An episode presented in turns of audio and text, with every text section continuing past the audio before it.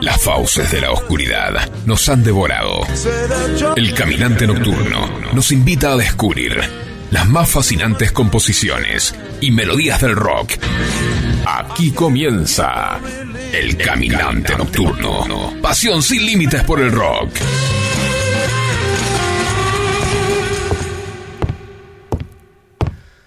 Infortunio para ustedes, tierra y mar, pues el demonio ha mandado a la bestia con ira, porque él sabe que el tiempo es corto. Dejad al que entiende el número de la bestia, pues es un número humano. Su número es 666. For the devil sends the beast with wrath, because he knows the time is short. Let him who hath understanding reckon the number of the beast, for it is a human number. Its number is 666.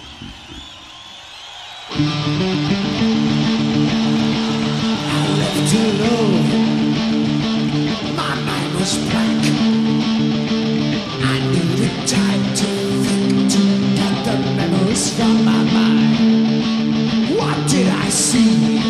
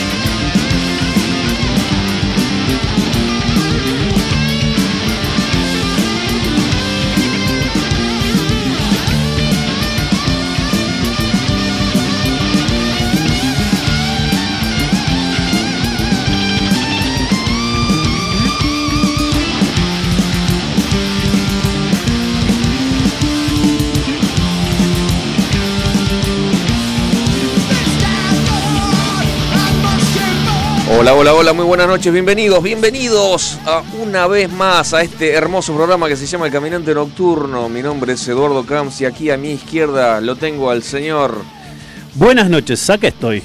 Andrés Botner. ¿Cómo andas, Andrés? ¿Bien? Muy bien, ¿Todo todo bien, con un poco de calor hoy. Sí, sí, hoy- ayer, ayer fue terrible. Hoy también, qué desastre, qué desastre. Espero que llueva, ¿todavía no llovió? No, está por, viento está por llover, ¿eh? Eh, Ojalá. Mañana dicen. Sí. Bajón. Igual acá estamos bien fresquitos con el aire. Sí, sí, sí, no nos podemos quejar. No estamos bárbaros acá adentro. Bueno, ¿te gustó la, la presentación? Me la encantó, intro. me Media diabólica, encantó. pero nada, es ni más ni menos que lo que dice la Biblia. Eh, Es bueno, si lo dice la si lo Biblia. dice la Biblia, no, no, no, no pueden tildar de satánico, mi amigo. Bueno, si querés comunicarte con nosotros, lo hacelo por WhatsApp, por favor, un audio, un texto al 11 71 63 1040. 11 71 63 1040. Lo saludamos antes que me olvide al, al amigo Facundo ahí en los controles. Muy buenas noches. Y con- eh, empezamos con las efemérides, ¿te parece? Sí, arranquemos. Eh, digo yo una y vos, vos tenés otra. Dale, dale. Eh, hoy es el Día del Músico, así nomás te lo digo. Así es. O el Día de la Música, pero eh, se celebra un 22 de noviembre.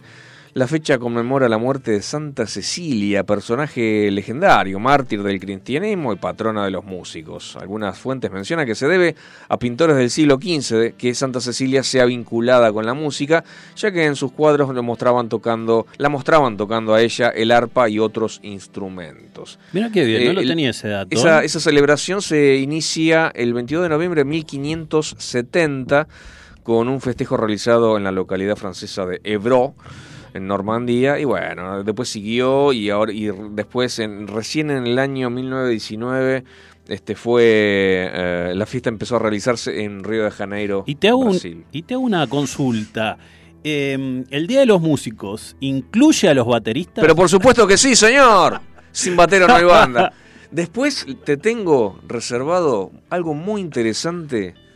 eh, la historia de Siljan, que es la famosísima marca de platillos. Sí, señor. Este, formidable, formidable. Yo la leí ayer, me volví loco y hoy empecé a recabar más información todavía. Sensacional. Sí. La, la voy- la voy a hacer súper resumida, por supuesto. Che, pero ya que le vamos a hacer publicidad, ¿nos van a pasar algo o es gratarola esto? Eh, no. gratarola, gratarola.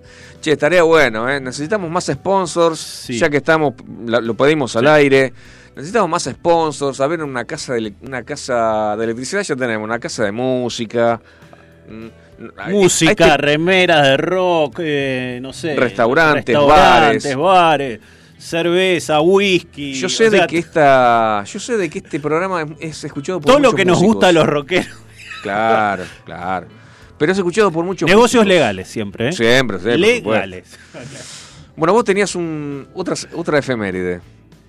Y pero sí. Sí, Eh, sí, sí, ¿sí? ¿Y la de Maddy? Eh, ¿No ¿querés- era efeméride? Pero es la última, es la última, así pongo el tema. No, eh, yo después del tema. ¿Ah, tuyo. sí? ah, señor. bueno, genial. Digo entonces, todas las mías. Bueno, fantástico. Sí. Como quieras, no hay ningún problema. La segunda efeméride. Eh, el 22 de noviembre del año 68 se lanza el álbum de la banda de los Beatles llamado The White Album. El álbum blanco. Nada más y nada menos. Un disco icónico en la historia del rock mundial, ¿eh? este, ni más ni menos. Es el noveno álbum de, de estudio de la banda británica, eh, por su funda totalmente blanca, ideada por el artista británico Richard Hamilton. Bueno, es un pionero del pop art. Y, bueno, realmente se han desarrollado ahí en ese disco eh, grandes, grandes temas, grandes clásicos de- del rock. Y pasamos a la tercera efeméride. Son cuatro hoy muy cortitas. La tercera efeméride. 22 de noviembre del año 1997 muere eh, Michael Hutchins. Hutchins eh, fue el- Hutchins. vocalista y Sí. compositor de la agrupación australiana In Mm. Excess. Eh, Si no- habremos bailado, ¿no? In si habremos bailado, sí señor. A mí me encantaba In Excess. Me encantaba. Me también. encantaba. Por Dios, qué lindos temas. No vamos a, a detallar cómo murió porque a mí me da No, mucha, mucha no, no. bronca. No. Me da ganas de ir y patearle el cajón. Pero realmente eh, una- un gran cantante, un gran- una gran banda. Una gran banda. Este, y ya tenemos nuestro, nuestro primer mensaje. Susana de Mercedes. Hola, buenas noches, caminantes nocturnos. Ja, ja, ja. Hay que salir a buscar a los sponsors. Bien. Está bien, bien, bien, ahí, eh. Bien, Gracias por el consejo porque es, Sí, cierto, es sí, cierto. es cierto, es cierto, es cierto. Así que bueno, nada, este es un, un, este, un pequeño llamado a la solidaridad también.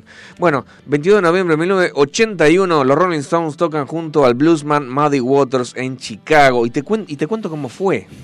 Sí, Hay un video, hay un video en YouTube de creo que lo vi, pero comentalo. Estaba tocando Muddy Waters tranquilamente en un bar. Muddy Waters, para los que no saben, es el padre del blues eléctrico en realidad. Es el, es el primero que salió a tocar con una guitarra eléctrica el blues, Así es. básicamente.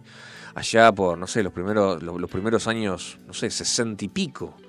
Eh, ídolo total de los Rolling Stones, porque los jóvenes Mick Jagger y Keith Richard este, adoraban a, a, a Muddy Waters. O sea, era, era algo eh, que. o sea, es una, la música de él fue, fue escuchada e inspiró a los Rolling Stones directamente. A los Rolling, a nada, a Y a- todos. muchísima a, los gente más, Beatles claro, y claro, a claro. todos los primeros rockeros de los años 50 que vamos a hablar en el día de hoy. Bueno, entonces em- empieza a tocar en un bar. El bar, eh, nada, un bar de, qué sé yo, 60 personas. No más de 100, seguro. No más de 100.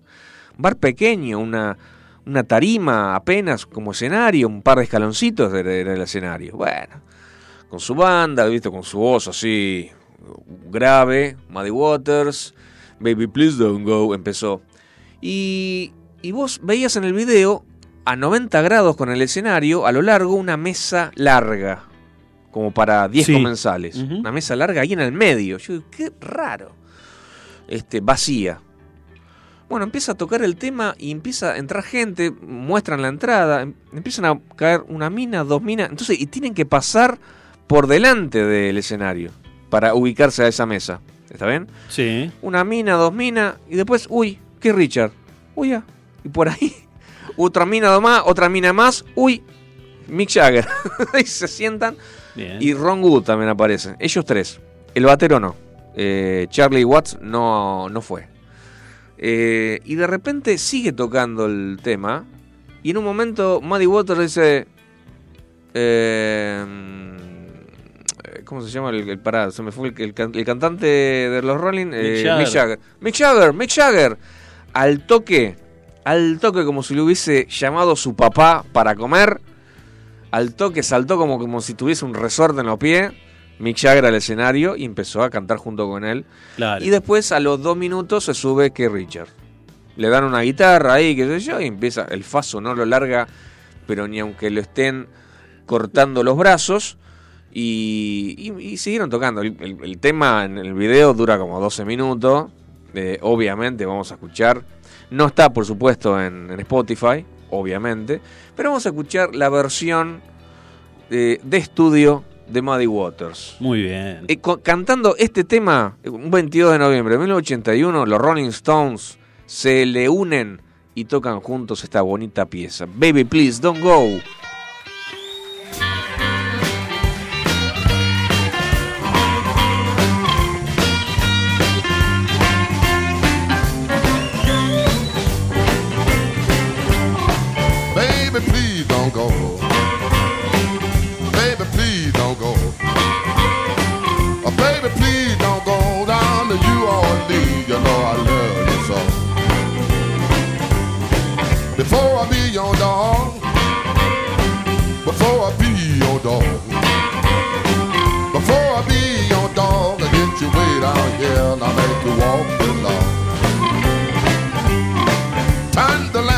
Low.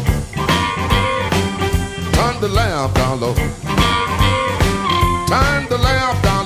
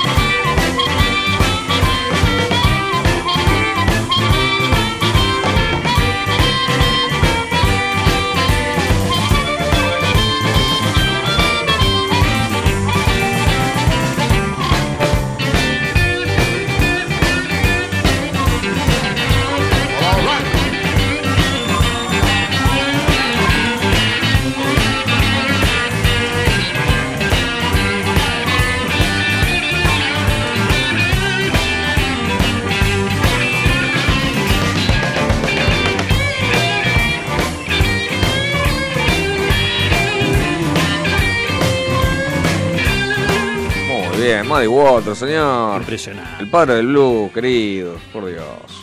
Y vos tenías otra. Sí, sí. ¿Sabes quién cumple, o en realidad cumplió 70 pirulos? ¿Quién, che? Raúl Alberto Antonio Gieco, más conocido como León Gieco. Qué buena onda. Bueno. ¿Quién no quiere Yo a León de Gieco? pie. Claro que Sí. sí. Qué Para mí. El más grande cantautor de la Argentina, de la historia. Totalmente, totalmente de acuerdo. Un grosso por donde lo veas. Ya tiene 70. 70 años. ¿Qué te parece?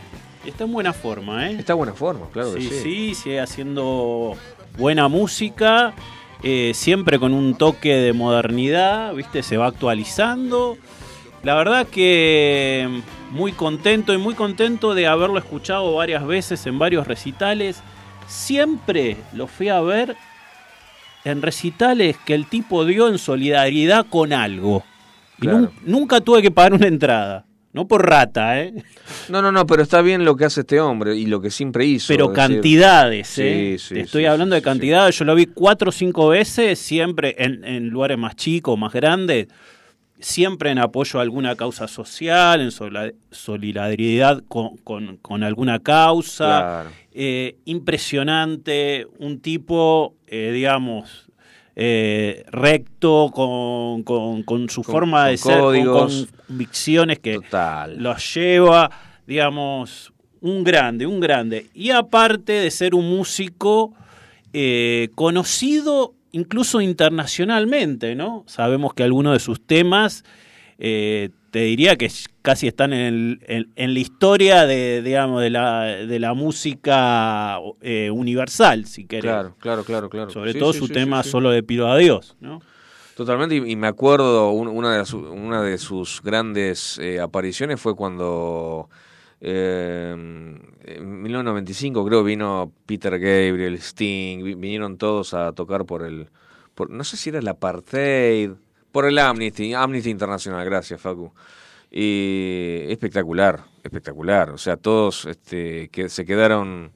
eh, se quedaron e- enamorados de, de por su sencillez, por su simpleza, o sea, aparte la humildad, viste, con que va, va a cantar, o sea, excelente, la verdad. Y la calidad, sobre todo la Y calidez. La, ca- la calidez y la calidad de los temas, ¿no? Alguien que tiene como referente a, a Bob Dylan Claro, y tiene en, en su composición, digamos, al, al ser un, un artista que parte un poco del folclore, del folk, como le dicen en Estados Unidos, eh, y se fue yendo más hacia el rock y supo hacer esa mezcla tan, tan linda que salió junto con Santolaya, ¿no? claro, sí, qué dupla. que, fue su, que su amigo y su productor de toda la vida, bueno, que lo albergó eh, en Estados Unidos cuando tuvo que exiliarse en los 70, bueno, y un ídolo. Pensá que el tipo, este, no sé, tocó con Roger Waters, tocó como antes de, de tocar como que toque Metallica, o sea, lo que quieras, ¿viste? Amigo de David Byrne, imagínate, o sea, vos escuchás con quién estoy hablando. sí, Te cuento una Unos anécdota, nenes, sí. Una sola anécdota con Bono. Está, Bono lo tiene. fondo. bueno. Decía, eh, mm, León Gieco decía, diciendo, digamos, de, de una gira y demás, dice, eh, yo no pensaba ir porque estaba eh, tocando el día anterior en Chaco, dice, pero me llamaron para decirme que YouTube me, iba me había invitado al concierto que iba a dar, ¿sí? Iba a dar un concierto acá. Entonces, cuando llego al VIP, me tomé unas cinco copas de vino y estaba colocado como para ir a escuchar el concierto, dice. ¿Sí? Entonces vino una, una china que es la manager y me dice, Bono te quiere saludar. Eh, llego donde está- estaba Bono y me dice, cantemos algo. Eh, yo por poco me descompongo, dice León Gieco. Me propuso cantar Stand By Me. ¿Sí? Así.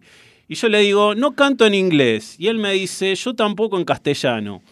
Eh, pero entonces me acordé de que en River él había inte- intentado cantar Solo le pido a Dios. Y me puse a cantarla. Y él me dice, I love this song.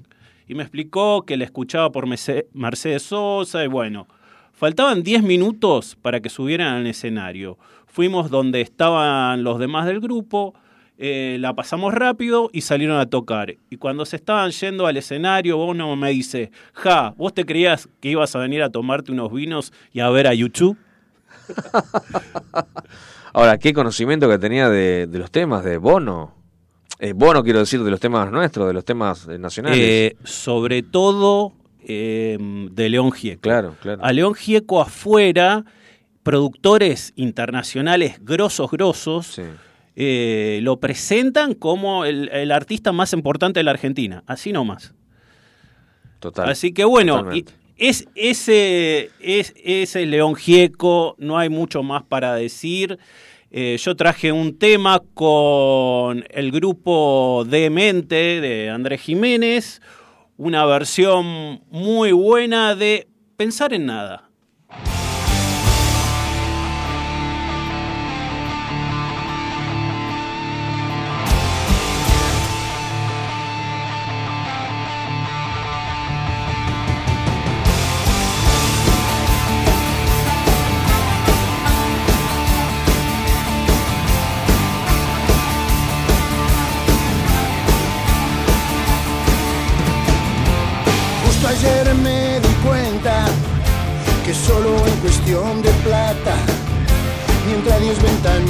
Cobran, una sola es la que paga.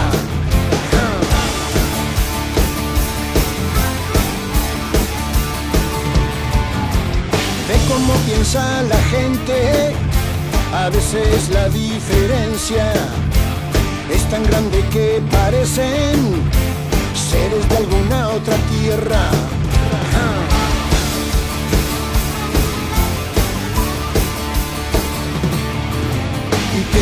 Dicen de esa casa sola que se ve desde un avión? Quizá en la soledad no haya dolor de pensar o dolor de pensar, de pensar en nada, o en nada,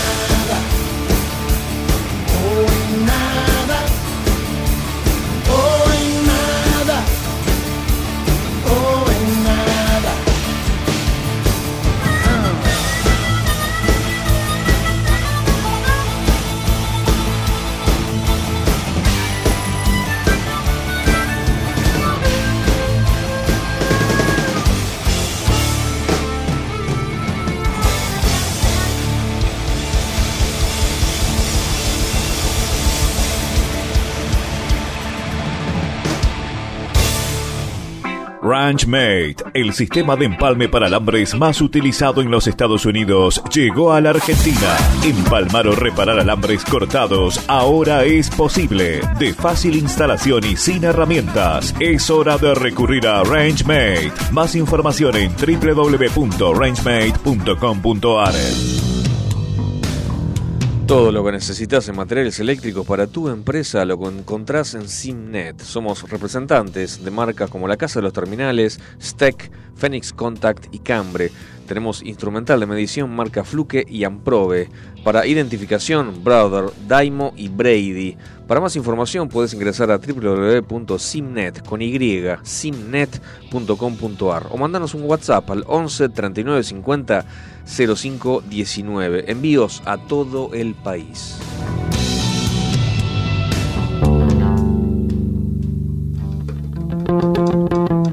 En la noche de los lunes, de FM Sónica, las ciudades alumbran. Nunca van a dormir. Nos quedamos despiertos con vos. El caminante nocturno. Hasta las 23.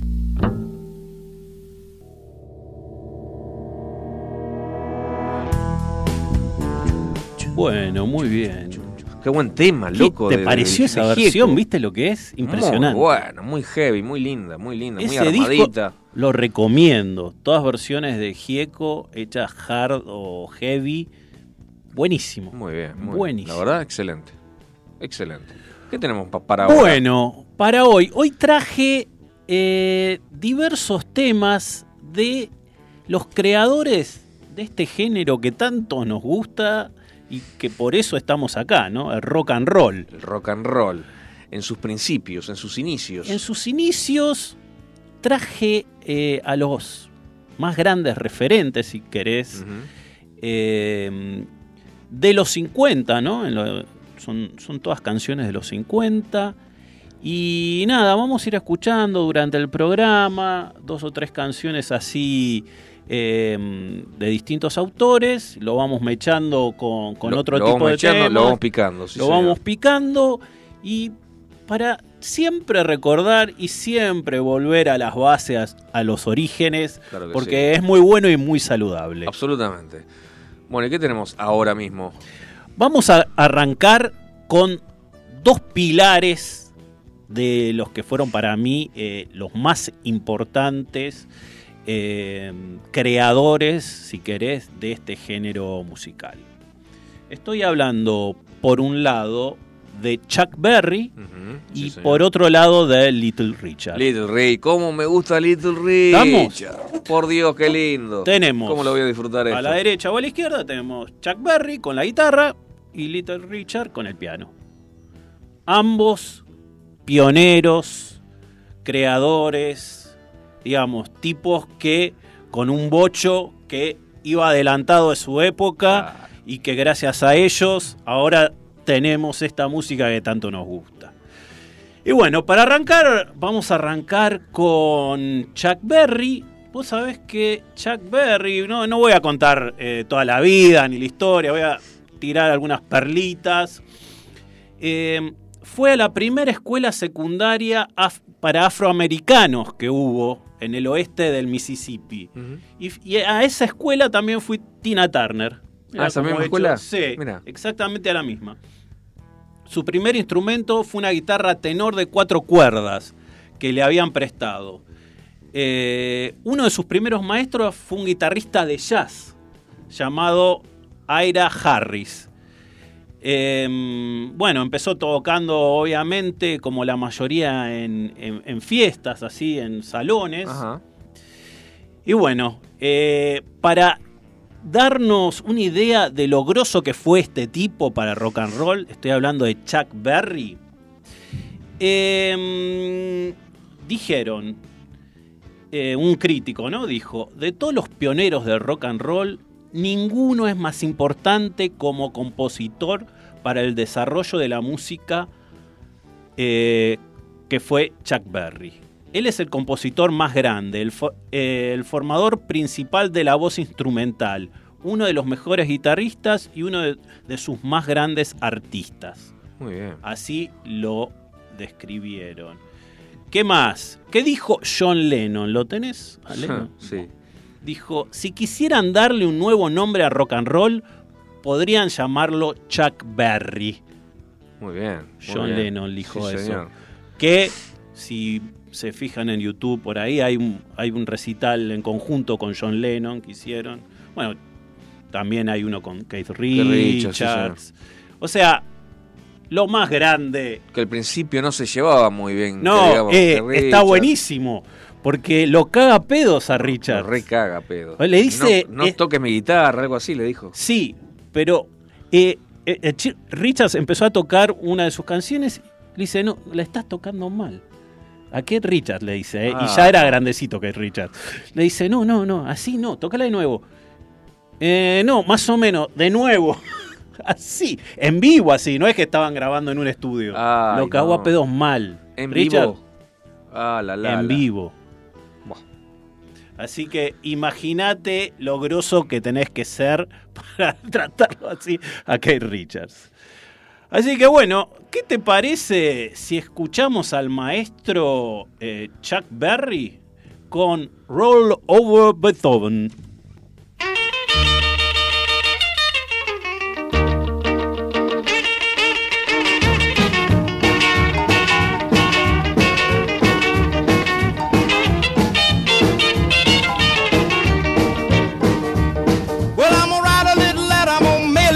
Local DJ. Yeah, it's a jumping little record I want my jockey to play. Roll over Beethoven, I gotta hear it again today. You know my temperature rising, the jukebox blowing a fuse. My heart beating rhythm and my soul keep a singing the blues. Roll over Beethoven, tell Tchaikovsky the news. I got the rockin' pneumonia, I need a shot of rhythm and blues. I caught the rolling arthritis sitting down at a rhythm review. I roll over Beethoven, they're rockin' in two by two. Well, if you feel it and like it, go get your lover, then reel and rock it. Roll it over, then move on up. Just a try for further, then reel and rock with. Run another roll over Beethoven. Dig these rhythm and blues.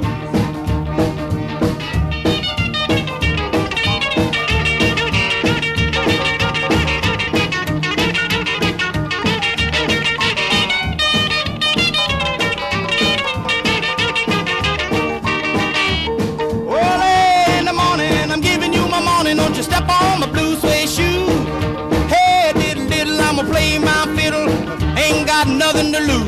Roll over Beethoven, tell Tchaikovsky the news. You know she wiggle like a glowworm, dance like a spinning top. She got a crazy partner, you ought to see him reel and rock. Long as she got a dime, the music won't never stop. Roll over Beethoven.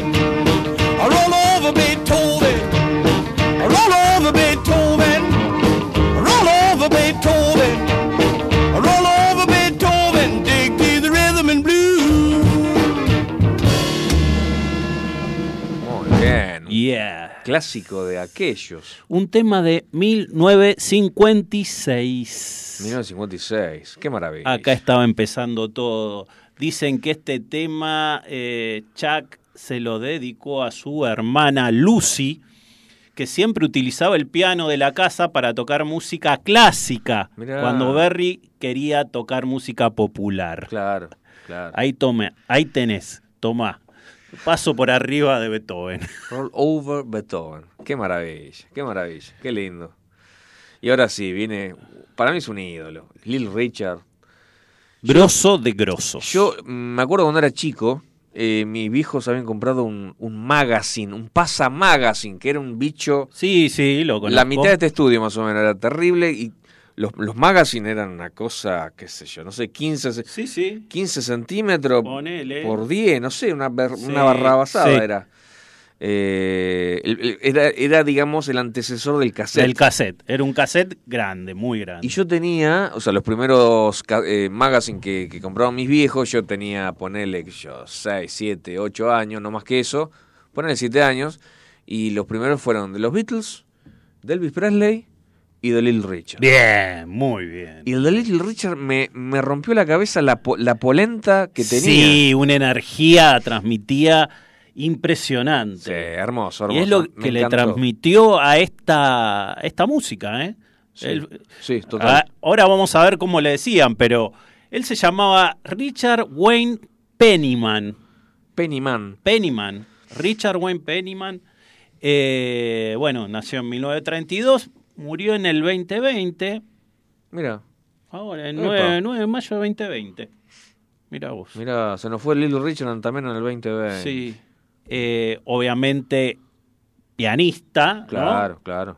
Tocaba el piano y cantaba a la vez.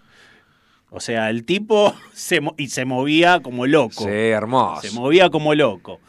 Eh, tenía su toque gospel, ¿viste? Eh, Chuck Berry era más blusero. Ajá. De hecho, hacía mucho blues. Claro, Rhythm, claro. rhythm and blues, obviamente. Eh, pero Richard venía más del gospel, ¿sí? Claro. O sea, otra tendencia, pero que confluía todo en el rock and roll. Em, ¿Y viste quién, quién era uno de sus guitarristas? ¿Quién fue uno de sus guitarristas? Brevemente, unos y meses. Sí, y sí, el Jimi más grande de Hendrix.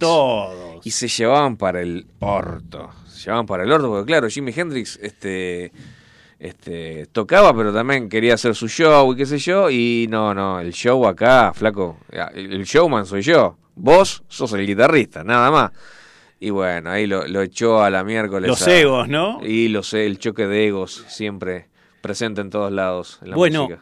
vos sabías que a, a los 15 años lo rajaron de la casa.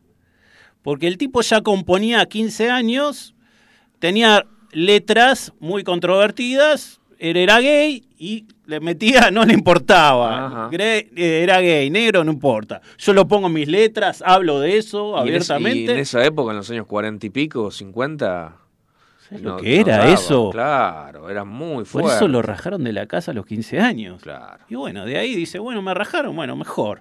Ahora hago Lo que quiero. lo que quiero, toco donde quiero. Bueno, así fue. Eh, en el 57 tuvo, tuvo un accidente, ¿sí? Y dejó de tocar eh, rock. Así dijo, no, no, no, no, no, no, no toco más. Eh, iba en un avión que el- uno de los motores se prendió fuego y demás. Se pegó un terrible caso. Dijo, no, esto de las giras, andar en avión, no. Aterrizó el avión, eh, se sacó los anillos de diamante que tenía, agarró y lo tiró a Río Hunter. No hago más, no hago más rock. Ya, hice, con esto que hice es suficiente. Claro, claro. Eh, y se fue a estudiar teología. Ah, se piró, se piró mal. Así es. ¿Qué Se te piró parece? mal. Teología, bueno, está bien, cada uno con su locura. Eh, después, la, la primera canción es, que cantó en público es la canción que vamos, que vamos a poner eh, ahora en un ratito. Dice, cuando los Beatles comenzaban, actuamos con él en Liverpool y en Hamburgo. Para mí es uno de los reyes de rock and roll. Además es un gran tipo al que considero mi amigo, eh, decía Paul McCartney. Y también inspiró, ¿sabes? ¿A qué tema? Un tema de Deep Purple, Speed King. Mira, el rey de la velocidad. Speed King, si se fijan en la letra, un tema de Purple de, de los 1970, creo que es, eh, habla toda, eh, todo sobre mm, Little, Richard. Mirá qué buena onda. Buenísimo, buenísimo. Y la canción que traje es la canción Long Tall Sally. Adelante, por favor.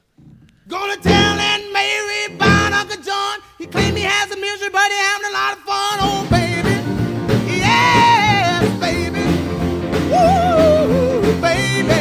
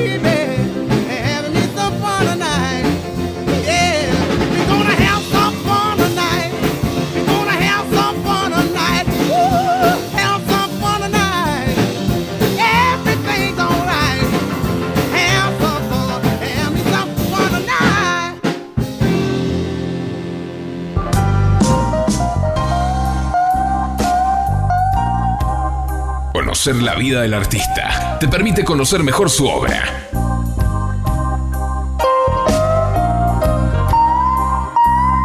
Historias de vida en el caminante nocturno.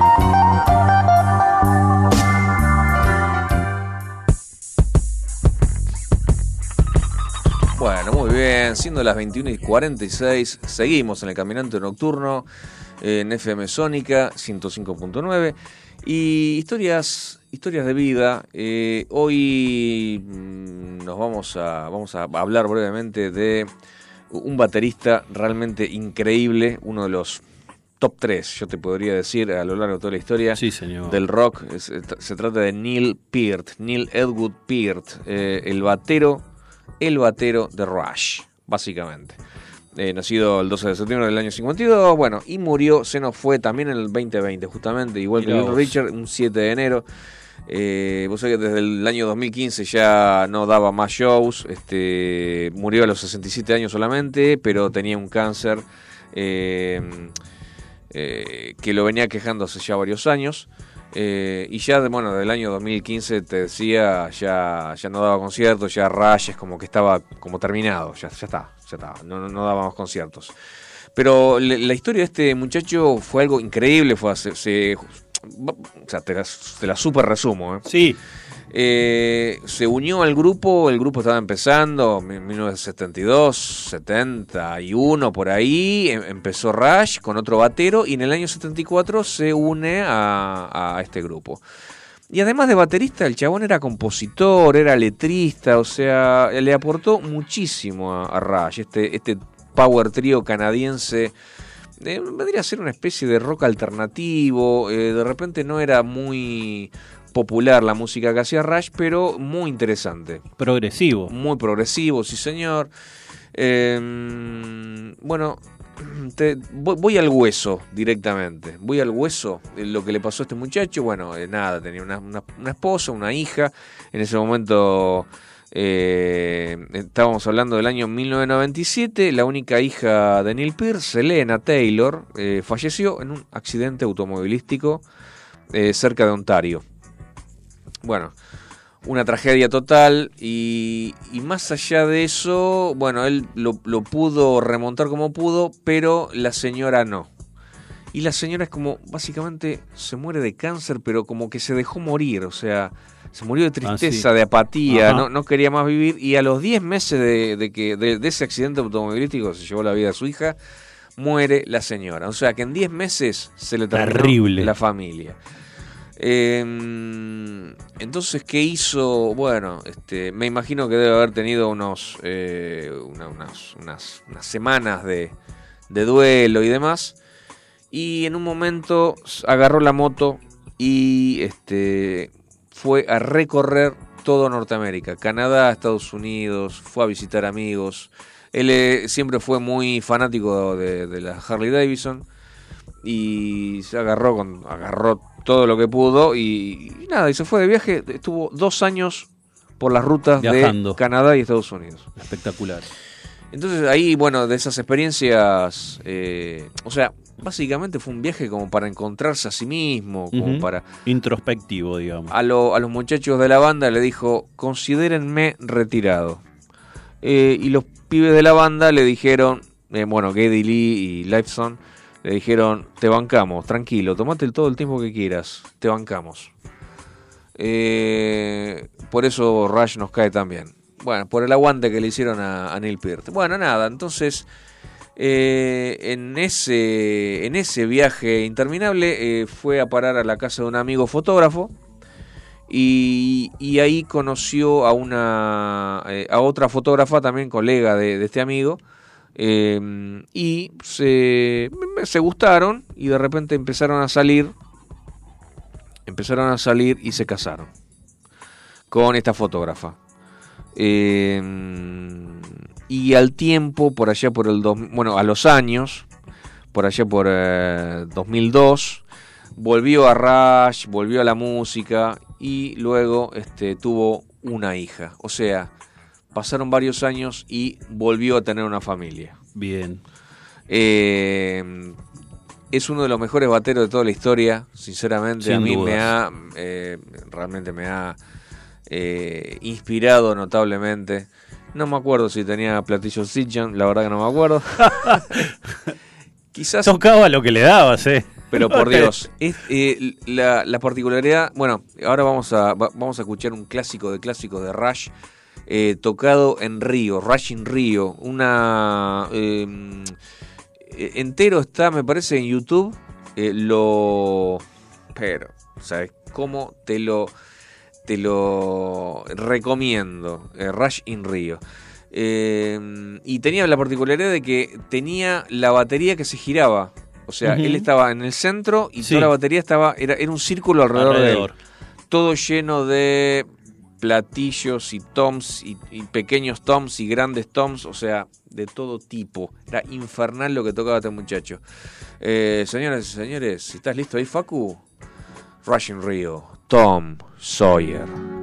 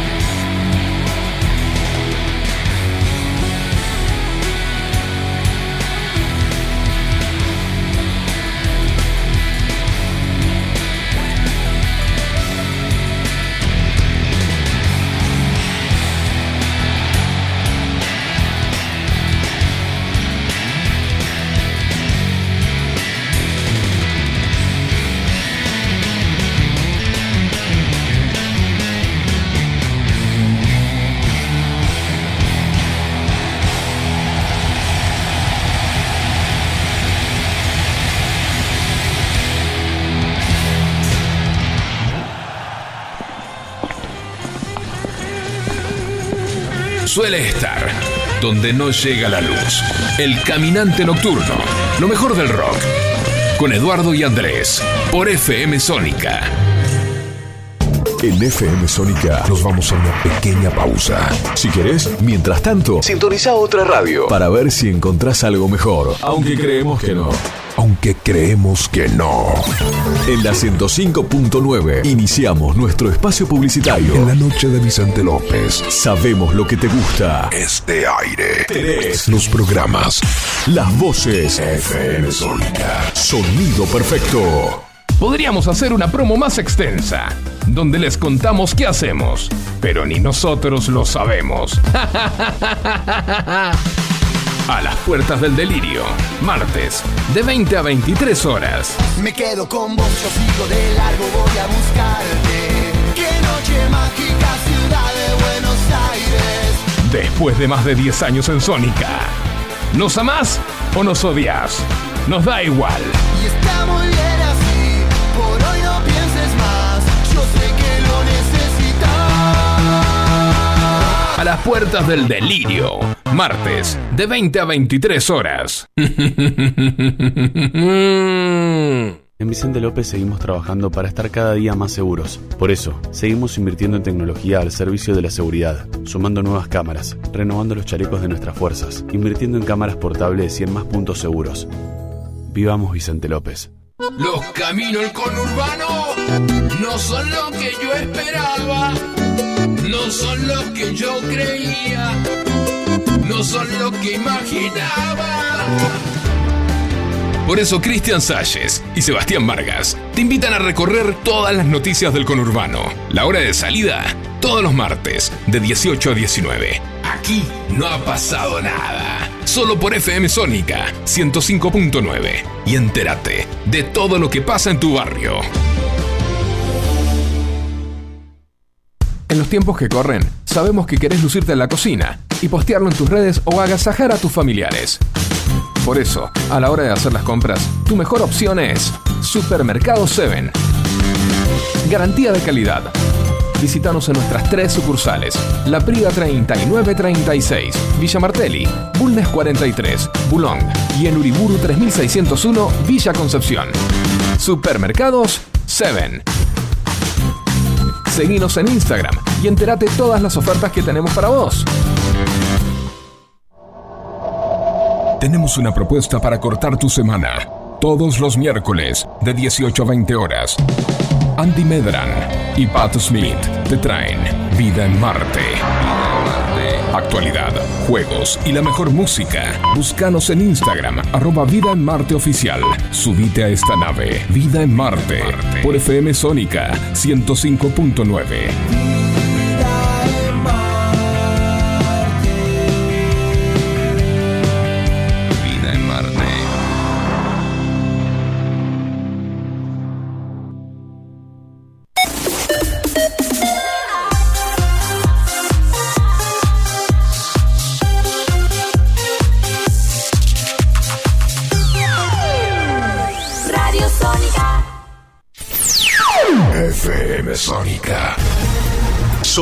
incomparable. Sónica. 105.9. Llegamos a donde vos estás. ¿Aprovechaste la tanda para hacer todo lo que tenías que hacer? Nosotros sí. Por eso estamos de regreso. En FM Sónica, Finalizamos. Finalizamos. nuestro espacio publicitario. El caminante nocturno. Ranchmate, el sistema de empalme para alambres más utilizado en los Estados Unidos, llegó a la Argentina. Empalmar o reparar alambres cortados ahora es posible. De fácil instalación y sin herramientas. Es hora de recurrir a Ranchmate. Más información en www.rangemate.com.ar. Todo lo que necesitas en materiales eléctricos para tu empresa lo encontrás en Simnet. Somos representantes de marcas como la Casa de los Terminales, Steck, Phoenix Contact y Cambre. Tenemos instrumental de medición marca Fluke y Amprobe. Para identificación, Brother, Daimo y Brady. Para más información podés ingresar a www.simnet con o mandanos un WhatsApp al 11 39 50 05 19 envíos a todo el país. Sí, señor. Es más larga la espera que el tiempo en que estás. El caminante nocturno. 120 minutos compartiendo lo mejor del rock.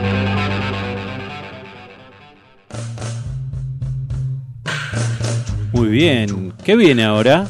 Te voy a contar una historia hermosa, una historia muy resumida de los platillos Sitjan. Ah, interesante. Todo eh, parte el sábado a la mañana cuando mi hermano me caga preguntas desde hace ya varios días con qué platos, qué platos, porque él se está armando una salita, una salita de ensayo, entonces quería platillos. Bárbaro. Sí. Eh, entonces, bueno, fue a los Siljan. Compró un set usado, excelente. El- ayer a la noche lo estuvimos este, Probando. Lo estuvimos ajusticiando debidamente, sí señor, estuvimos ensayando. Eh, y vos sabés que me, me dio una idea sin querer, mi hermano, y me dice, ¿vos sabés de cuándo, cu- cuándo empezó la, la empresa Siljan? Eh, y yo tiro un número cualquiera, qué sé yo, no sé, 1920 le dije. No, mucho antes. 1850, mucho antes. 1600 y pico. A la pelota. Entonces me puse a leer yo. Me puse a leer. Resulta que en Constantin- Constantinopla, Turquía, actual Estambul, Sí. eh, 1618 había un hombre, un alquimista, que se llamaba Avedis. Avedis. Avedis. Avedis. Un- el, el nombre no era turco, era eh, armenio. Ajá, bien. Eh, buscando oro a través de materiales, o sea, de la fusión de materiales, buscaba oro. Nunca Sí. lo logró, por supuesto.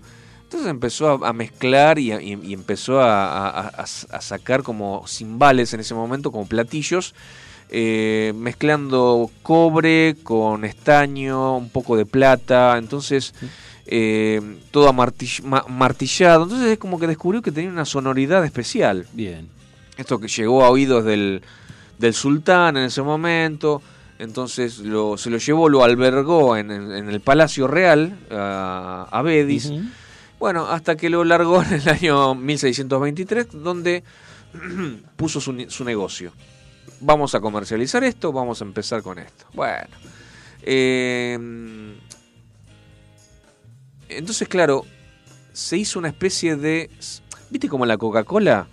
Que el secreto de la fabricación pasa de generación en generación y no... es- no, no, no. o sí, sea, el secreto. lo, lo claro, lo, lo, lo, eh, lo- lo tienen bajo siete llaves el Sí. secreto. Bueno, en los detalles de la fabricación de los platillos Siljan es lo mismo, es decir, de generación a generación iban pasando y solamente ponele, o sea, vos sos a- Avedis, tenés cinco hijos, eh, dos mujeres y, tres varones, Sí. se lo das al, al- el secreto, estamos hablando de Turquía, 1600 y pico, 1700 y pico, eh, no estamos hablando de Buenos Aires, mil- mil- 2021, eh, se lo dejaba sola, el secreto a su hijo mayor varón, Claro. a su hijo mayor varón, El heredero. el heredero del secreto, Bien. iba pasando así de generación en generación. Eh, Avedis II, ah bueno, ¿y por qué Siljan? ¿Por qué? Porque Siljan en, eh, en, en ese idioma significa el hijo del que hace los platillos, el hijo del que hace los, los cimbales, en ese momento Ajá. se decía cimbales. Claro. Eh, Avedis II, el sucesor, es, fue el primero que le puso la marca Siljan a los platillos. O sea, fue el primero que se lo puso ahí. Claro. Esto es marca Bien, bien, bien, Siljan bien. y se llama así. Y aparte fue, eh, empezó a con, con el tema de, las de las eh, de las relaciones, es decir, eh, fue, iba a Londres, iba a París y mostraba sus cimbales. Sí. Mostraba, mostraba y los bien. hacía sonar y Bien. todo. Eh, cuando muere Avedis II, eh, sus hijos eran muy chiquitos. Entonces pasa el secreto a su hermano. Su hermano era Querón, Sí. con K, Querón. Y fue el nada más y nada menos que el que desarrolló la serie K de Siljan. La serie K se desarrolló en Turquía por Querón. Inclusive hay un modelo que se llama Querome. vos. Eh, Cuando muere Crom, vuelve en, en 1909, ya estamos, o sea, pasamos Sí. ya. 1909 vuelve a la familia de Avedis. Eh, entonces, eh, estaba toda la familia, le dicen al, al hijo mayor, eh, no quiere, pasa porque él quiere hacer una carrera en política y leyes. Ah, bueno, bien. vamos al segundo, Aram. Sí. En Aram, Aram este, lleva adelante todo y en, en el año 19, o sea, fue CEO de la compañía desde 1909 a 1929. En 1927 ya Turquía ya se estaba poniendo muy, muy feo, o sea, estamos hablando de Constantinopla, ya pasa a llamarse Estambul Sí. y hay problemas políticos. Eh, entonces le escribe a su sobrino que había emigrado a Estados Unidos, estaba en Massachusetts, Avedis III, Avedis III, estaba en Estados Unidos. Che, Avedis, Avedis III, este, escúchame, Tri, A ver. A ver, a ver. escúchame, Tri, eh, mira, eh, se está complicando eh, se- eh, con la, la fabricación de platillos acá en Turquía, se está complicando. Vamos a tener que abrir una empresa. Bueno, abrámosla acá en Estados Unidos. Yo a Turquía no vuelvo. No me rompa los huevos. Yo a Turquía no vuelvo. No me jodan. Yo de acá a Estados Unidos. De, de, de- Land of Freedom. ¿eh? Acá yo Sí. me quedo. No me jodan. Bueno, dale. Yo voy para allá. Te paso el secreto. Te enseño. Te ayudo. Los dos últimos años de, vida de, este hombre Aram fue pasando todos los secretos a, a Bedis. Avedis se puso las recontrapilas y es el padre, Avedis III, es el padre de los platillos, como lo conocemos hoy. Es decir, fue él el que puso el nombre Crash al Crash, Ride al Ride, Hi-Hat, el Hi-Hat, el Splash, el Bien. Splash. E- Eso, esos nombres se los puso él. ¿Y en qué, de qué año estamos hablando? Estamos Más hablando de los años 60, 50 y 60. pico, claro. Ok. En realidad, en 1929 empezó todo eso y no dice la historia exactamente en el año, pero en 1929 empezó a relacionarse con Jim Krupa, un, un, súper recontra baterista de jazz, Sí. uno de los Sí. mejores de la historia. Eh, entonces los, los bateros aquí eh, es como que dan ideas. Che, mira, este si el platillo lo haces más finito, porque son los que tocan, entonces estaban muy en contacto con los, con los Claro, músicos. claro. Eh, varias cosas han pasado, o sea, el, el- accidentes, la fábrica de al lado explotó y hizo pelota un montón de cosas. A los cinco días volvió a fu- funcionar, el, el horno estalló y le quemó toda la cara y con la cara quemada y vendada, a Bedis al día siguiente estaba laburando, o sea, un genio. El Bien, tipo bien. bueno, eh, escuché, escuché este, este, este detalle que mortal. En el año 64 vine, eh, fue los Beatles a Inglaterra, a- de, de Inglaterra a Estados Unidos. Sí. Y tocaron en el, en el show de Ed, Su- Ed Sullivan. Ed Sullivan. de Ed Sullivan. Eh, Ringo Starr, baterista de los Beatles, usaba platillos Siljan. Después de esa noche, sufrieron una avalancha de pedidos de Mm. platillo, porque todo el mundo quería tocar como Ringo claro, Starr. Claro. Entonces, ese año vendieron 90.000 platillos.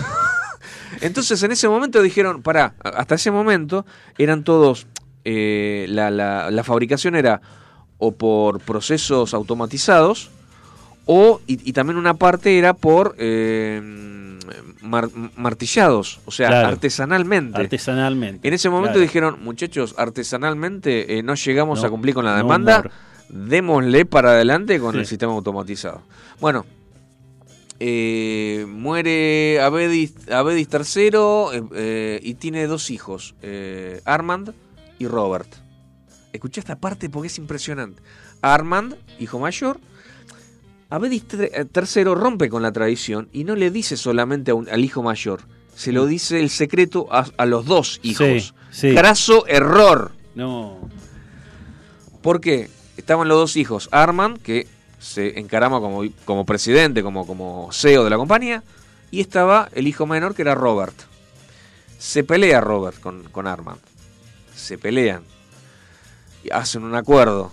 Se va a Canadá, pone una fábrica y, y- y se pone a fabricar los platillos llamados Sabian. Sabian. La competencia directa de, de es Sabian. Es el 1, el 2, el 2, el 1, se van alternando. eh, es impresionante. O sea, tu hermano, tu hermano es tu, tu más feroz competencia.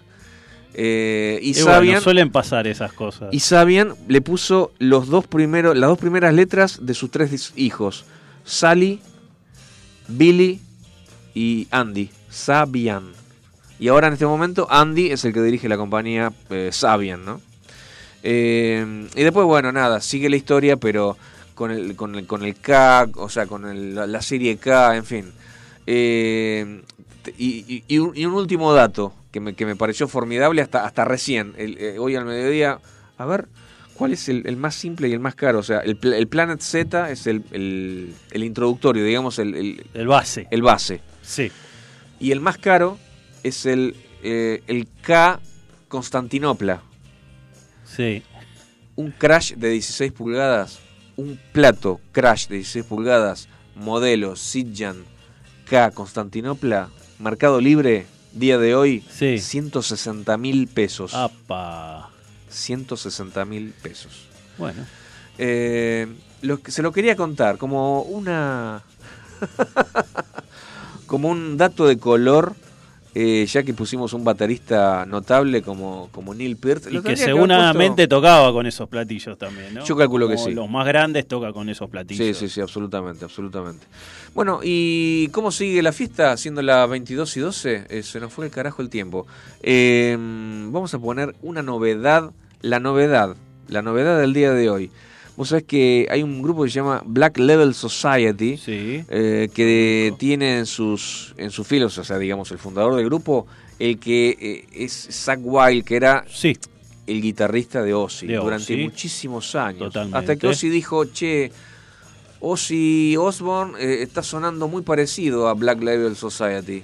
Eh, así que le dieron el olivo a, a Zach Wild. Y, siempre tocaba antes, Black, o sea, en los recitales, Black Level tocaba antes y después él tocaba con Ozzy. Eh, bueno, no, no sé si era siempre así. No, no, no, no, sé si siempre. No, no, pero, pero digamos que se las arreglaba para tocar. Pero acá tocaron así, ¿eh?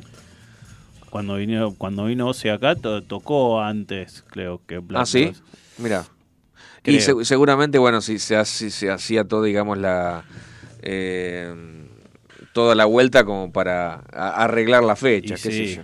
Pero se está, está por eh, está por ver la luz el nuevo, el nuevo disco. Está por ver la luz, hoy es 22, el 26 sale el disco, que se va a llamar Doom Crew Incorporated.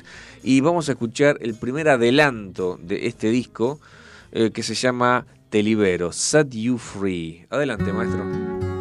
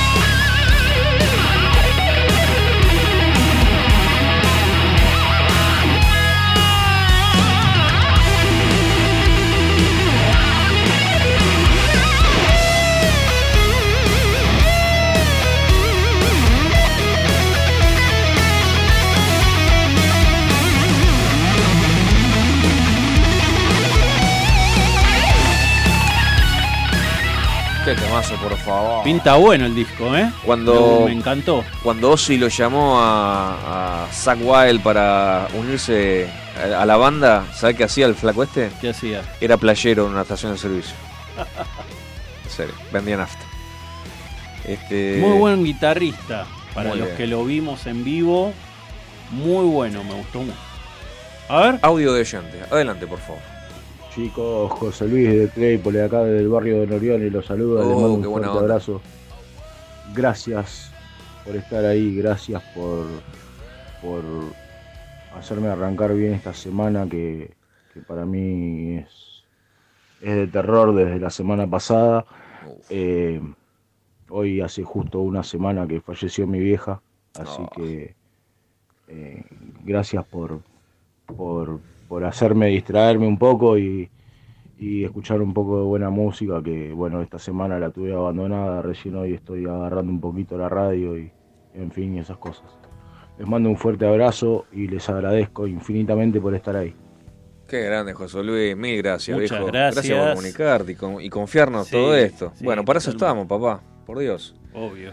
Y, y de alegrarte eh, se trata, si de alegrarte se trata y de alegrar a todos los oyentes, eh, acá mi compañero Andrés Bodner tiene tres temas ahora infernales. Seguimos con rock and roll. Rock and roll. De los inicios. De los vamos, inicios. vamos, vamos, vamos. El original. El original, El original. rock and roll, loco. Sí, sí. Y bueno, si teníamos a Little Richard y teníamos a Chuck Berry, ¿quién nos falta?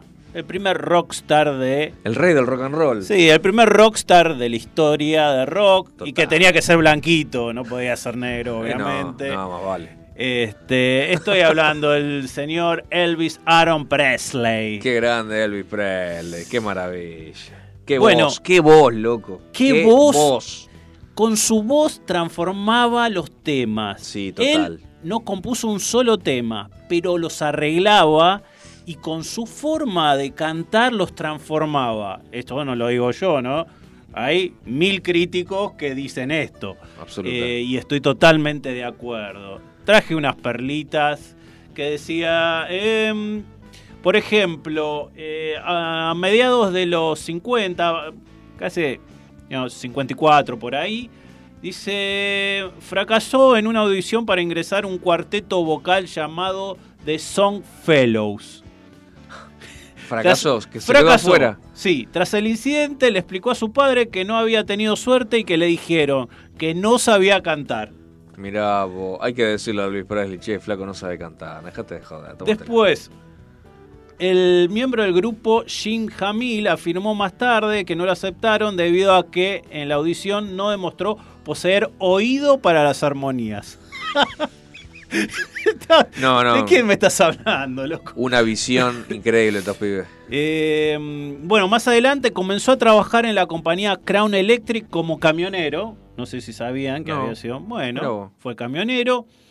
Eh, su amigo Ronnie Smith, tras tocar un par de conciertos con él, le sugirió contactar a Eddie Bond, líder de la banda profesional en la que Smith tocaba, ya que necesitaban un vocalista. Bueno, Claro. anda a ver qué onda, vos sos grosso. Eh, Bond lo rechazó tras una prueba, aconsejándole que permaneciera como camionero, ya que tú nunca tendrás éxito como cantante. No, no, no. No, no, no. ese, eh, ese tipo se suicidó cortándosela porque a Elvis le dijo que, Una no, visión, una vi- visionarios. que nunca iba a tener éxito como cantante. Y bueno, al principio él, él arrancó, digamos, haciendo un rockabilly, arrancó en realidad con gospel, ¿no? Era un- él era fanático del gospel, ya lo contamos en algún momento cuando hablamos de la historia de Elvis. Eh, se conocía todas las canciones eh, de gospel, él había sido un fanático de ir a las iglesias y cantar gospel, siempre fue lo que más le gustó. Y resulta que en un, en un recital eh, fue telonero de Bill Haley. ¿Sí? Mira, Bill Haley cuando, digamos, ya era, ya era grande y en, en el 55 lo conoció a, a Elvis. Que faltó en la lista, pero, pero bueno. Me faltó, En la me próxima, faltó, en la me faltó. Pero voy a hacer un volumen 2 de Claro esto, que ¿eh? sí. Sí, porque hay mucha gente. se- se merece. Sí. Y cuando lo conoció le dijo, dice, pero vos sos un grosso, tenés un, un instinto natural con respecto al ritmo. Y le dijo, deja de cantar baladas y hacer rock. Ah, mirá el, el- mirá el Ahí sí, ahí sí. El De- consejo de un gran. Deja las baladitas, deja el gospel y dedicate al rock que te va a ir bien. Espectacular. Y así le fue. Qué Y grande, bueno, Elvis.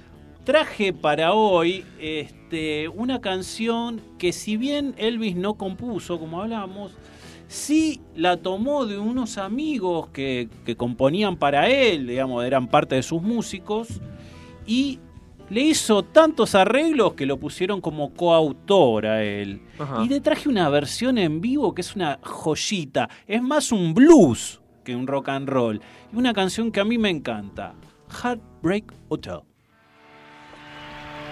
Well, since my baby left me, I found a new place to dwell.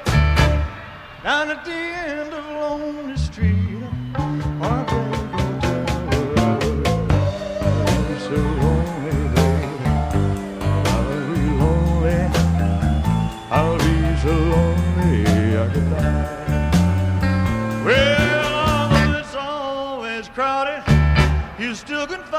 Find some room for broken-hearted lovers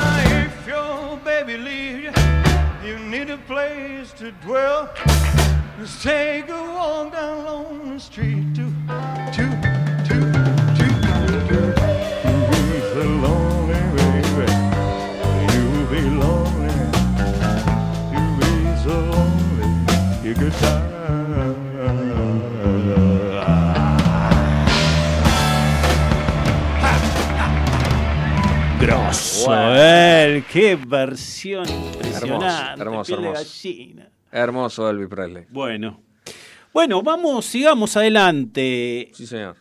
Dentro de los grandes artistas de rock and roll de los 50, hay hombres y hay mujeres. Y les traje una chica que es, digamos, símil Elvis, pero una gran guitarrista, guitarrista, cantante, con una voz muy particular que arrancó en la misma época y también eh, ella hacía arreglos, a- componía algunos temas, después hizo una carrera en el country, dejó el rock and roll, pero en sus inicios, en el 55, arrancó con el rock and roll, igual que Elvis. Y, mm, y si ven algún video en YouTube, pongan, o cada tanto aparece, hay una vieja que tiene 80 años, que vos la ves destruida, creer. tocando una guitarra y cantando rock, es ella. Te puedo creer. Es ella.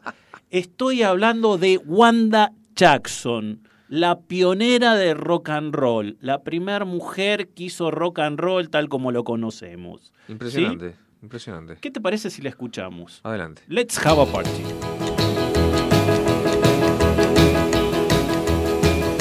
people.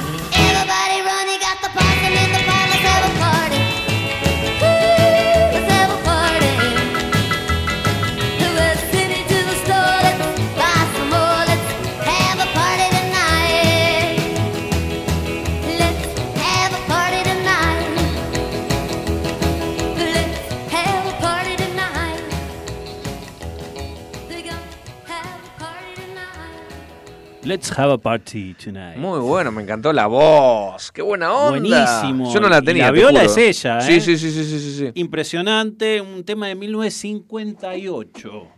Qué lindo. Me encantó, me encantó. No la tenía ni a palo, no la conocía, No, Wanda. ¿eh? Bueno, pero por eso hay que rescatar a esta gente. claro que o sí. sea, Se merecen. fue pionera. Se lo merecen. Se lo merecen, totalmente. Bueno, vamos por un temita más. Dale. Y, y ahora vamos a escuchar a The Killer. ¿Quién es The Killer? Jerry Lee Lewis. Jerry Lee Lewis, qué bonito. Bueno, Me encanta. ¿qué decir de Jerry Lee Lewis? Con una vida muy agitada, sabemos. Muy agitada, se casó con la prima. qué. Exactamente, que, que tenía 14 años, la prima. Está bien, él tenía Qué 16, zarpado, pero... Qué zarpado. Bueno, en Eh, fin. eh, estuvo en Cana, de, todo, digamos. No vamos a hacer un repaso ahora de la historia porque da para hacer un, un programa completo porque es muy, muy interesante la vida de él. Simplemente que traje una canción que por el contenido sexual que tenía la canción, eh, no se la querían grabar en el estudio. Le dijeron, estamos hablando de 1957, ¿no? Tenga, Sí, sí, sí. el tipo lleva una canción que habla directamente de sexo, de tener sexo, eh, de una manera bastante explícita. Y le dijeron, "Mm, no sé, y después la tenemos que sacar, esta la tiene que promocionar por la radio, ¿cómo No, hacemos? no da, 1957. no bueno, eh, dijeron, "Bueno, vamos a poner un lado B y explotó esa canción. Esa es la canción que todo el mundo Mira. quería. Estoy hablando de nada más y nada menos de Whole Lot Shaking Going On. Adelante.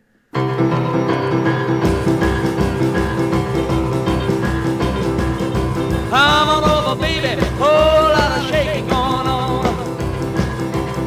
Yes, I say, come on over, baby.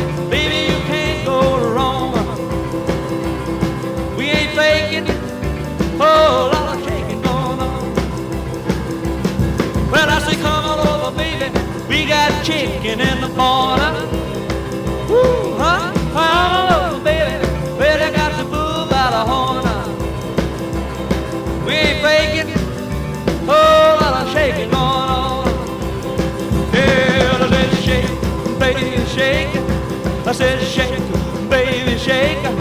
I said shake it, baby, shake it. Shake.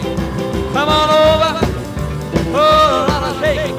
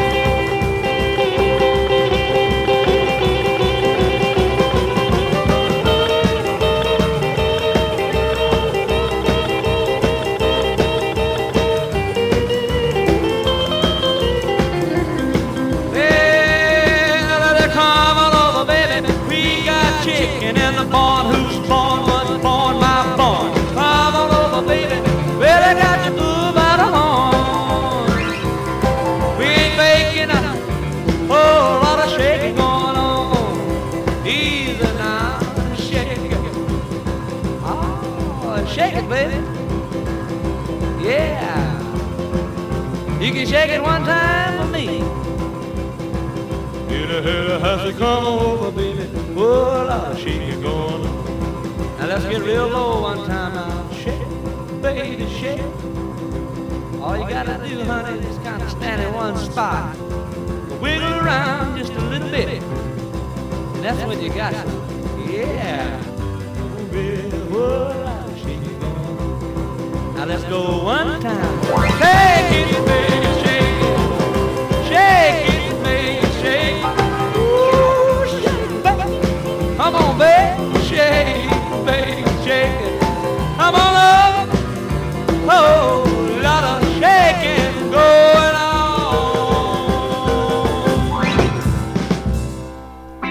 Ranch Mate, el sistema de empalme para alambres más utilizado en los Estados Unidos, llegó a la Argentina. Empalmar o reparar alambres cortados ahora es posible. De fácil instalación y sin herramientas. Es hora de recurrir a Ranch Mate. Más información en www.rangemate.com.ar. Nos quedamos despiertos con vos. El caminante nocturno. Muy bueno. Bueno, ¿qué te pareció? Jerry Lee Lewis, qué hermoso. Qué ídolo, Qué lindo, qué lindo. Eh, bueno, tenemos un llamado telefónico. Tenemos a nuestro columnista estrella. ¿Vos te acordás del licenciado Garibaldi? Sí. Hola, licenciado, ¿me escucha? ¿Qué tal? Buenas noches. Lo noto medio ronco, licenciado. Sí, ¿Qué estuvo tomando? Usted sabe que está jugando Tigre y. ¿Cómo vamos? Va, va ganando 1 a 0. Vamos. Está por empezar el segundo tiempo. Y bueno, hemos gritado un poco esos goles. Uy, claro que Este, sí. Uy, porque vamos, también, el- el- también en el rock este, hay un poquito de fútbol. Pero claro que sí. Es- no, es, no es posible una cosa sin la otra. O por lo menos un poquito de la otra. ¿Qué sé yo? Bueno, y, y hablando de, de cosas que no tienen nada que ver, este, usted sabe que hay veces en que la realidad supera la ficción. Y yo hoy traje para comentarles algo en particular. Ustedes han visto seguramente en el programa de Capusotto Sí. el personaje de Violencia Rivas. Violencia no. arriba, claro que sí. Bueno, si ustedes recuerdan, el personaje de, de Violencia Rivas era una adolescente de, que decía tener 17 años cuando estaba en una especie de festival juvenil. Claro, me acuerdo. Este, y ella decía que eh, en, la, en la década de los 60, este, en esta barra de la nueva ola juvenil, Sí. ella había inventado el punk. Y nos reíamos porque este, aparecían en esas coreografías y escenografías de los 60, todos con los, con los pasos típicos, y ella cantando, este, por ejemplo, temas como Educarse es una mierda, Metete tu cariño en el culo y otros temas más que ya no, no, no recuerdo. Entonces, este, bueno, por supuesto, nos reíamos de, de, de esta mujer hoy ya grande Claro. que seguía teniendo esa efervescencia del punk, Claro esa sí. rebeldía, esa, esa, eso de oponerse al sistema. Y si bien no, nos causaba gracia que en los 60 es- ella era la- esta precursora del punk, hoy podríamos decir que la realidad supera la ficción. Y hoy les voy a hablar de una banda llamada Los Psychos. Los Psychos. Pero escrito así como la fonética de, de, de Psycho, ¿no? Claro. O sea, con ese, Psychos, así como suena. Así como suena. Claro. Entonces, ¿qué pasó? ¿De dónde eran esta gente? ¿De dónde esta eran? gente eran de la zona de Perú. Mirá. Y por allá, este, imagínense eh, en la sociedad este, en la que vivían, la música que escuchaban, porque en esa época Perú eran boleros, valses, ¿no? Claro, no sé qué se escuchaba en Entonces, Perú en ese momento. eh, No decían rock. ellos que en Sí. ese momento, por ahí en alguna radio podía haber sonado, ahora que estaban pasándolo ustedes, Bill Haley. Ellos reconocen haber escuchado a Frank Sinatra, a, a Bill Haley. O sea que verdaderamente por la música que hacían, Sí. no tenían nada que ver.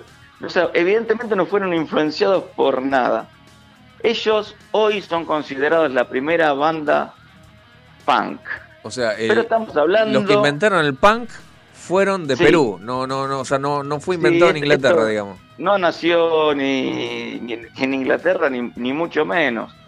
Este, pero bueno, ellos, esto que parece una, verdaderamente una joda, ¿no? Este, era una reunión así de amigos, todos Sí. vivían en el mismo barrio, uno solo tenía una guitarra. La madre de uno de ellos se encargó en, en, en fomentarles un poco con la compra de instrumentos eh, la banda, ¿no? Claro, claro, para que toquen los muchachos, claro. Sí, bueno, la verdad que era un desastre, que ellos mismos decían, somos, éramos una lata terrible, eh, sonábamos mal, sonábamos a lata, hasta que incorporan a, a uno que sabía un poquito más, Claro. que de repente sabía afinar los instrumentos. ¡Wow! Era ya una, una cosa de loco. Sí. Y la cosa es que, bueno, se presentan allá por el 64, hacen su primer recital, este, llegan a tocar en la televisión, en un festival que era televisado, Sí. tuvo muchísima repercusión, al punto donde este, hasta tenían como su pequeño espacio en un, en un programa de televisión. Esa, ¿Se acuerdan de esos programas tipo Sábado de la Bondad? Claro, Que claro. duraban 18 millones de horas. Bueno, Sí. ellos tenían, tenían un par de, de, de temas nada más. Y es como que te- siempre tenían un- su, su pequeño ciclo. Y la verdad que la gente, o sea, tenía su, su repercusión. Pero bueno, esas cosas de, de la época, graban al- algunos temas, llegan a grabar este, 12 temas que salían en forma de simple, o sea, con dos, dos temas por, por disco, digamos. Claro, claro, claro.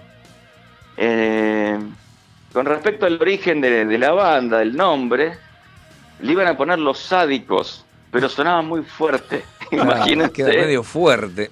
¿De qué año Claro, estamos hablando, licenciado? ¿De qué año estamos hablando más o menos? De 1964 a 64. 1963, tal Claro. vez en, en- en las orígenes, en la, la Claro. formación de la banda, que era una banda de barrio, del barrio Los Sauces de, de, de, de- de O sea- Perú, ahí o cerca, sea de- que- cerca de Lima. O sea que lo- los psicos no es por, o sea, es por los sádicos, no por lo- los psicópatas, digamos. O Eh, sea, sí, en realidad fonéticamente le quisieron poner Psycho. Ah, porque si- claro. si, si uno busca, porque espere que hice los deberes. Y Psycho significa enfermedad mental, alteración global de la personalidad acompañada de un trastorno grave del sentido de la realidad. Me dice la, la definición. Por supuesto. Se viene muy acá- preparado, No, re, licenciado. re ¿eh? preparado, No, no, licenciado. no, Re preparado. Eh, pero por eso, por algo licenciado. Claro, está bien. Claro. Ah, esto no Es es un profesional. hacer botella, no, por supuesto, por supuesto. Es un Este, opinólogo profesional. No, es, es así. Bueno, la cosa es que la verdad que no tenía nada que ver ni con los Beatles, ni con los Rolling, ni con nada que podía haber sonado este, en ese momento. claro. La cosa es que eh, Algo totalmente original, o sea, ellos se mandaron con su sonido, sus limitaciones. sí, y ya de entrada no querían, si bien tenían un par de temas en inglés que habían hecho en los comienzos, no querían cantar en, en inglés, querían cantar en castellano, que, Claro. y no hacían covers, ellos querían hacer sus propios temas. Sus principios. Cosa que tenían. para la época también era algo muy, muy distinto. Claro, claro que Y sí. como suele pasar, hoy que estaba escuchando en el programa cuando hablaban de León Gieco, Sí. hay una, no sé si conocen la anécdota de cuando se grabó eh, Solo le pido a Dios, hoy que lo estaban comentando. No, Cuéntela. cuéntela, cuéntela. Aparece un músico invitado, en realidad cae a la sala de grabación, diciendo que la verdad que tenía poco laburo, si los podían hacer participar en, en algún tema. Sí. Eh, mira, yo, ella tenía todos los temas casi grabados.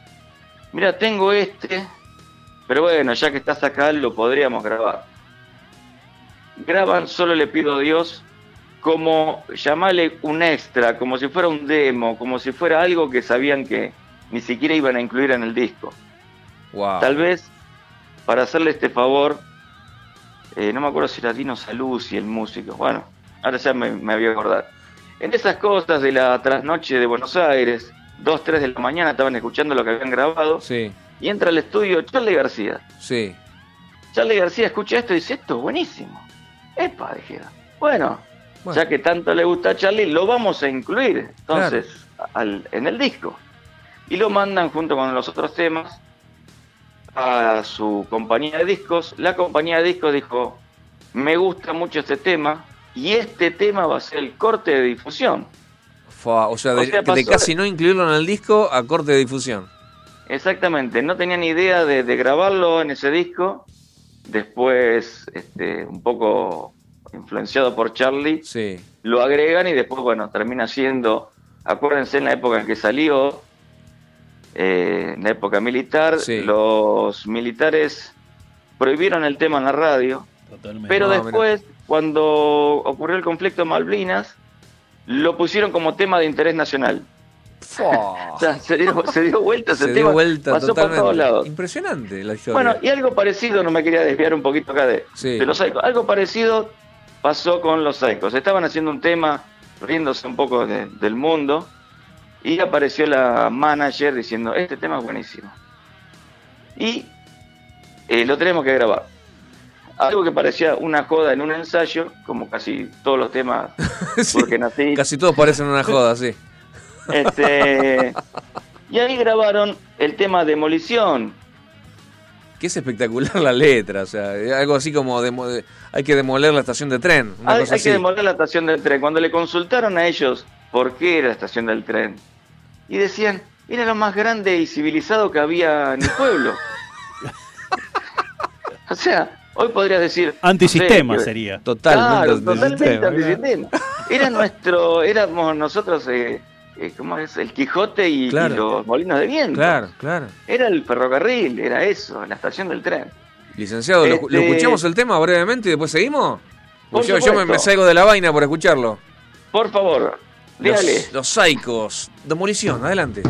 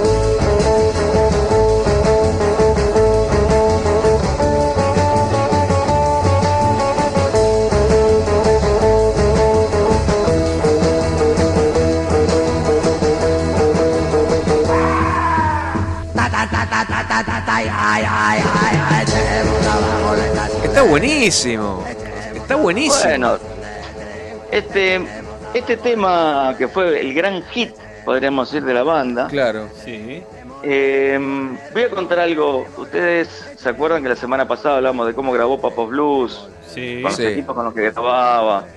Bueno, esto era a- aún un poco peor. Porque imagínense que Ya, un Perú, lugar que ni siquiera 1965. O sea, ni siquiera estaba preparado para una, para una grabación. claro. este, con gente que estaba acostumbrada a grabar valses y boleros, directamente los sacaban hechos por línea para no escuchar lo que estaba sonando. O sea que ellos eh, conectaban todos los instrumentos, salían por línea, lo tocaban de memoria. Es increíble.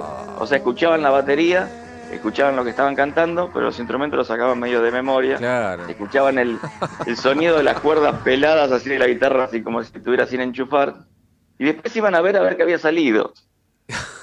Era una cosa. Es casi un milagro este tema. Es, es casi un milagro, es cierto, totalmente. Entonces, este, bueno, ellos eh, hoy en día siguen contando en las entrevistas que la verdad que, este, no sé, no sabían mucho de música ni de nada, pero evidentemente este, fue algo bastante increíble. Y a todo esto quedó olvidado en la nada esa banda. Quedó olvidado, sí. Un día llega alguien conocido de una radio de España y dice en una entrevista, yo tengo un disco de una banda peruana, ¿por qué no lo ponen? Y empieza a contar un poco esto mismo que estoy contando yo ahora.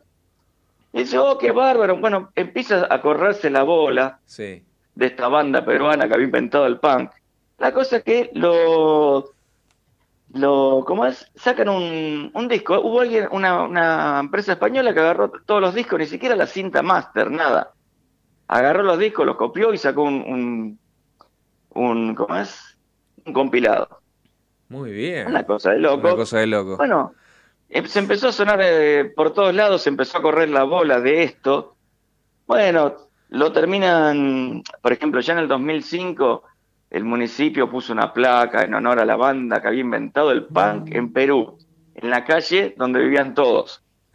Ni siquiera del barrio, era la calle donde la vivían calle todos. donde vivían todos, sí.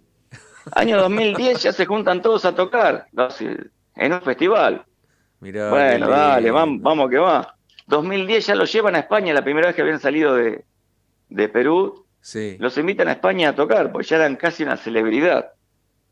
Este, de hecho sale un, un- Después de tantos Saca- años, o sea, estamos hablando del año 63-64 al, al 2010.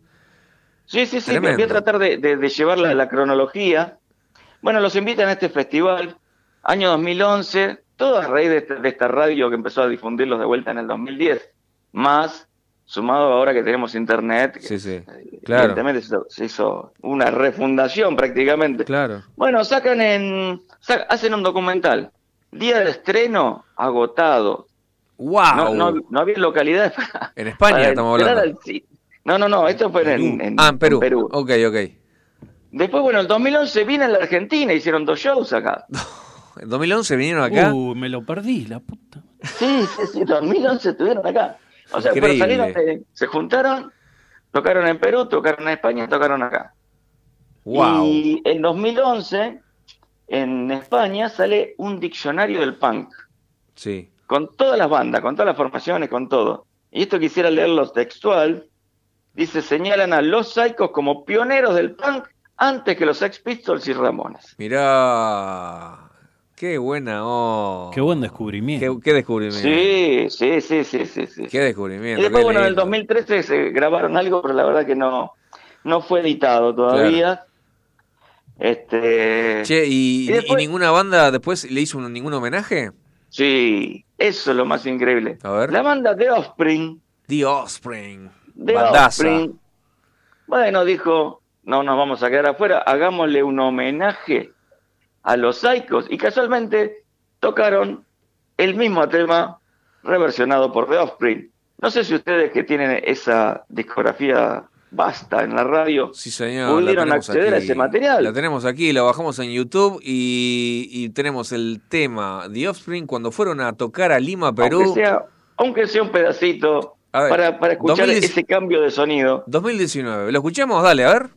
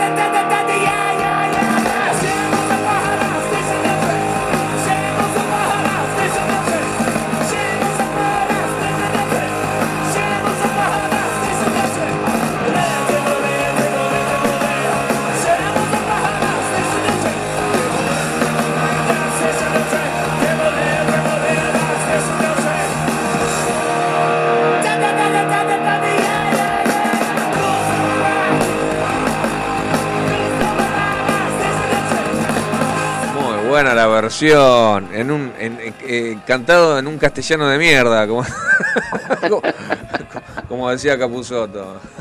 Bueno, No se le entiende que- ni a los originales ni a los yankees así. Está bien. Está, Es lo mismo. está suena todo, igual. todo en concordancia. Suena todo igual. Por eso es punk, ¿no? Sí, Es, sí, es sí, la sí. esencia del punk, claro que sí. Bueno, Bueno. eh, licenciado, le agradecemos su, su gran aporte, como siempre. Extraordinario, extraordinario. Sí, sí, bueno, la, la verdad que me, me, me, me, me agrada que, que les haya gustado. Sí, sí, sí. Y esto, por supuesto, no termina acá. Siempre vamos a encontrar versiones locas de, de todo. Muy bien, muy Y bien. siempre vamos a encontrar el tema original. Claro que sí, Bueno, claro que sí.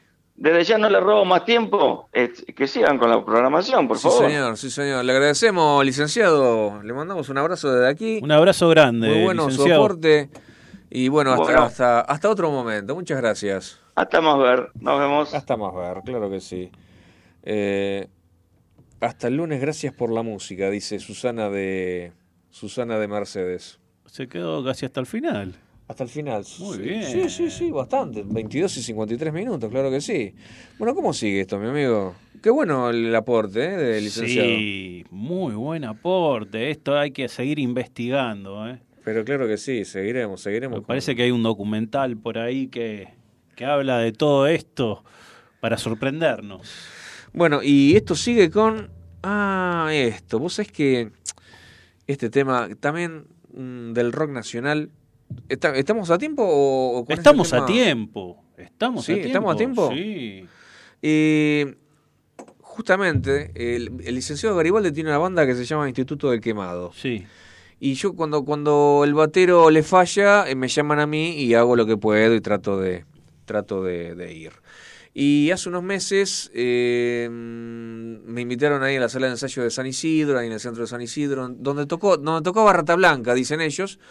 Este, y, y había un tema, en- viste, entre tema y tema, el, el guitarrista se pone a, a zapar algo. Sí, Uh, este muy tema, común. y, y yo lo, lo acompaño y me encantó tocar ese tema.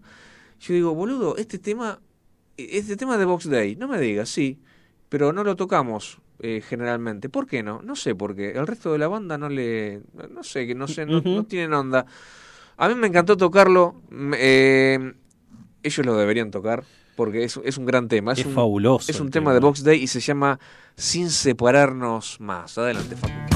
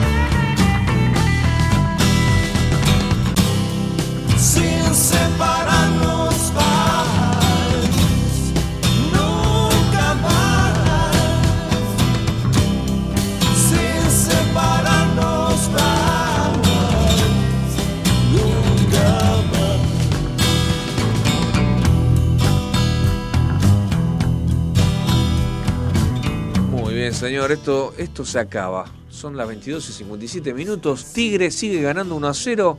Faltan 18 minutos de juego. Si esto sigue así, Tigre sube a primera. Por Dios te lo pido. Vamos, Tigre, carajo. Muy bien, ¿eh? Felicitaciones. Eh, gracias. Eh, No me, siento como Mero cuando estaban por salir campeones los isótopos. Sí. que justo se enganchó a lo último. Sí. Ahí se Bueno, engancha. Así, va, así, va. así sigo a Tigre. No, mi hermano en realidad sí que Está es bien, el hincha. Yo no, yo la verdad que no. Este, bueno, ¿con qué nos vamos, amigo? Bueno, nos vamos con un, un rockero de los 50 que tuvo una historia trágica. El tipo era tocaba la guitarra, el piano, el bajo, la batería, todo Mira. eso. Era un- una gran promesa, una gran promesa a mediados de los 50. Pero el destino le jugó una mala pasada y entró a los- al club de los 21. A los 21 años, en un accidente de tráfico, Oh, muere no. mientras viajaba en una gira en. Inglaterra. Qué jovencito. No, puede ser. El tipo venía y estaba ahí arriba, ¿eh? Y compuso una de las canciones más personales y más influyentes para los grupos, por ejemplo, The Who y un montón de grupos más que hicieron versiones de este tema.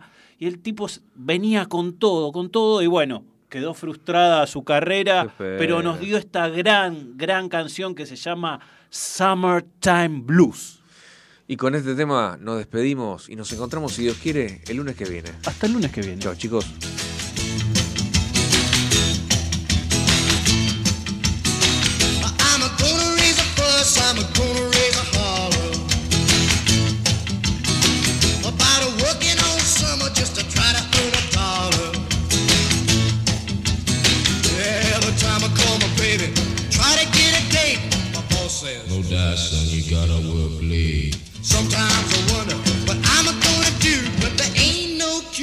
The summertime blues.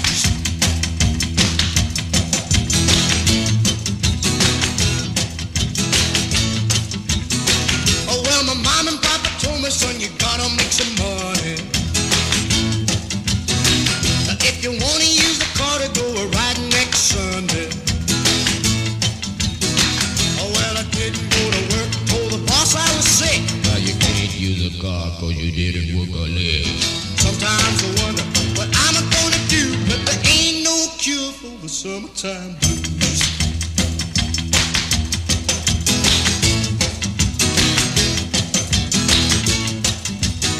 I'm gonna take two weeks, gonna have a fun vacation. I'm gonna take my problem to the United Nations. Well, I called my congressman and he said, quote, I'd like to help you, son, but you're too young to vote. Sometimes I wonder what I'm gonna do, but there ain't no cure for the summertime blues.